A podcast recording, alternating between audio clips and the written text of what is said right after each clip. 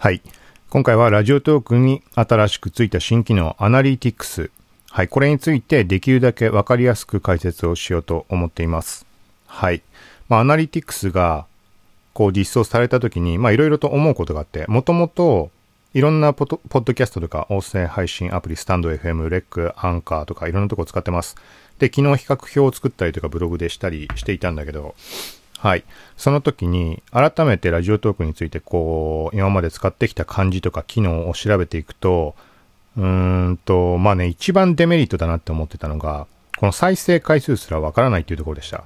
はい。で、基本的に今まで配信したものってほぼほぼこのいいねとかリアクションがつかないので、たまにまあつけてくれる人もいるんだけど、はいってなった時に何、何かっていうと問題点が、この聞かれてないのか、だからリアクションがないのか、それとも聞かれてるけど、あの反応してもらえたい、もらえないのか。はい、そこってね、まあ大きな意味合い、こう変わってくると思うので、で、再生回数自体が表示されないことによって、あのね、もう何もわからない、正直。ぶっちゃけもう続けていいかどうかっていうのもわからない。はい。さっき言ったみたいに他でも配信をしてるので別の内容なんだけど、ラジオとかも雑談と割り切ってます。はい。ではあるんだけど、まあこれはね、だからこそやる意味もうないんじゃないかなみたいな思ってました。だからついたらいいのになとか、はい。また全くの別の面でラジオトークのメリットというところにちょっと気づいたので、だからどうしようかなっていうところで、そしたら今日この新機能としてアナリティクスがつきました。なのでちょっと積極的に使っていきたいなと。はい。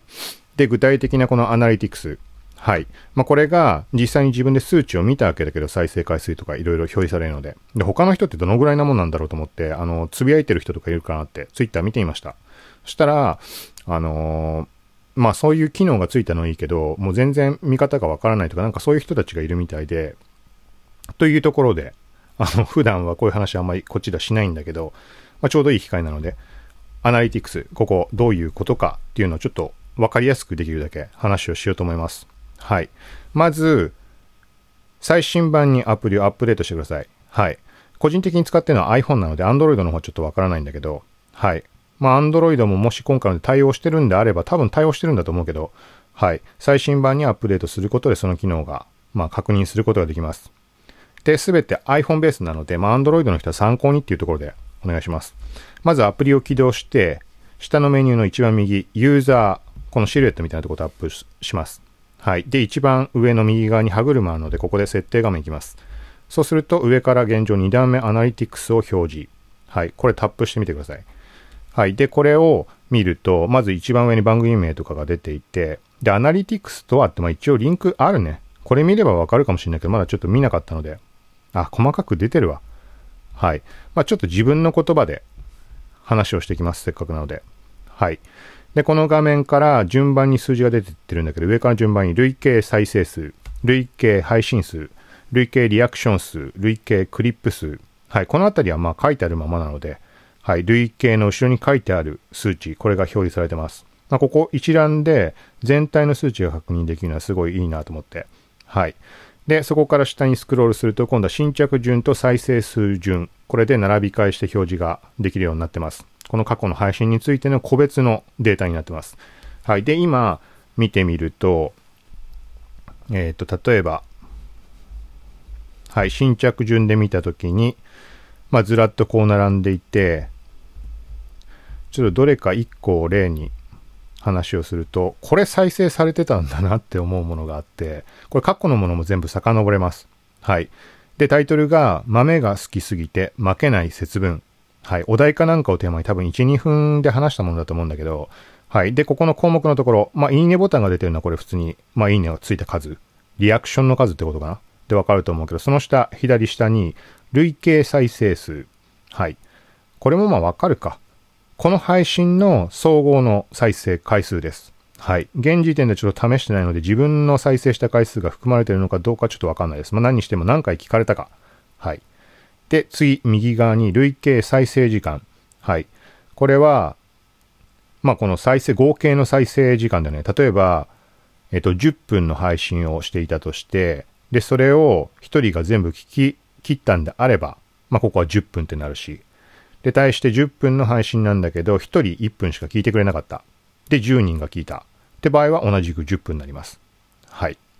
で、次一番右が、これが個人的には一番重要だって思っているところ。はい。ほとんどね、これを表示してくれるアプリっていうのが存在しなくて、まあ触って、自分で触ってないもの、使ってもないものに関してあるのかもしれないけど、まああんまり見かけない。これが平均再生率。はい。例えばで言うと、今この配信に関して81.5%ってなって、なんか割とね、いいなと思ったんだけど、まあこれどういうことかっていうと、まあこれも言葉のままだけど、例えばさっきと同じで10分間の配信だったとして、そこに対して8分まで平均で聞かれていれば、これがまあ80%に表示がなるってことになります。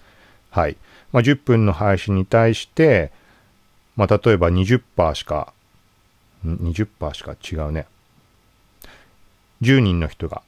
2分までしか聞かなかったみんな揃いも揃って。ってことであれば、ここ20%になります。はい。だからこれは、そうだね。まあ平均なので、誰がというか特定の誰かが最後まで聞き切ったのかどうかとかわからないので、あの、例えば極端な話ね、カウントされるかわかんないけど、0秒とか1秒で辞めた人に対して10分再生した人、その2人のみだったとしたら、これは50%になる可能性があるんじゃないかなと。まあそういう意味合いです。はい。で、これが何が重要かっていうと、結局最後の方まで聞いてもらえてるのかどうか。はい。当たり前のことなんだけど、例えば、この配信に対してタイトルこういう風につけた、冒頭でどんなことを話したとかによって、これ後まで聞いてもらえるかどうかっていうのは大きく変わってくると思うので、その時の目安になるんじゃないかなと。例えば再生率が極端に低いってことは、まあそもそもね、聞き続ける意味がないと思われたってことになると思うし、はい。あとはそもそも累計再生数、再生数自体が極端に少ないものに関しては、まあ、いろんな要素は考えられるけど、その投稿するタイミングだとかいろんなことあると思うけど、まあ、インスタのね、フィード流れてっちゃうとか、ハッシュタグ流れてっちゃうとか、そういうのと一緒で、タイミングはまずあると思います。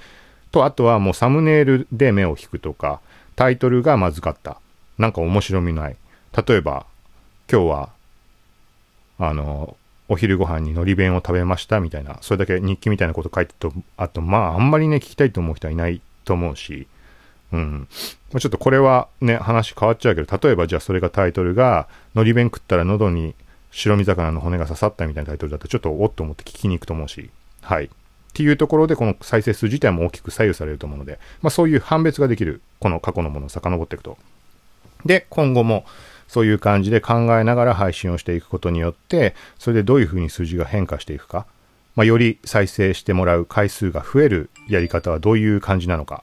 はい。または長く聞いてもらえるやり方はどんな感じなのか。このネタを話した時には、あの、結構聞いてもらえるなとか、こういうジャンルのものだとダメだなとか、そういうのがいろいろ試していけるんじゃないかなと。はい。まあ、誰もがね、あの、なんていうの、その、数字ばっかり追うわけではないと思うけど、せっかく配信してるんだったらっていうのはやっぱりあると思うので、聞いてもらいたいっていうのはね、なければやらないと思うし、はい。で、なおかつ、この音声メディアっていうものはね、本当に、あれだよね、やっててわかる人が多いと思うけど、特にラジオトークなんかに関しても。冒頭で触れたみたいに、あの、回数がまず出ないか、本当に聞いてくれてんのかっていうのもあるし、じゃあ聞いてくれて数字だけは上がってく。これ他のアプリだと数字はまあ見えるところが多いので、自分だけにしろ他の人に見える場合もあるけど、上がっていくけど、じゃあ、あの、反応がなかった場合、いいねとかそういうのつかなかった場合、果たしてじゃあこれは開始3秒でもうね、聞くのやめてしまった人がいっぱいなんじゃないかとか、中にはいっぱい聞いてくれた人がいるのかなとか、そういうのがわからない。に対して、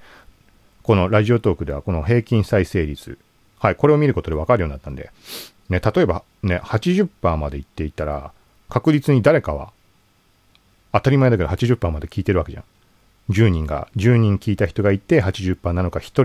で80%なのかとか、そういうので意味合いが変わるから、1人で80%なら絶対その人が80%まで聞いてくれたってことになるわけだし、はい。まあ、そういうところのいろんな判断が、まあ、つきます。はい。まあ、ということで、このあたりをこういうふうに数値を追っていくことによって、いろいろ今後どうしていくか、はい、ここら辺を考えながらできるんじゃないかなと思います。はい。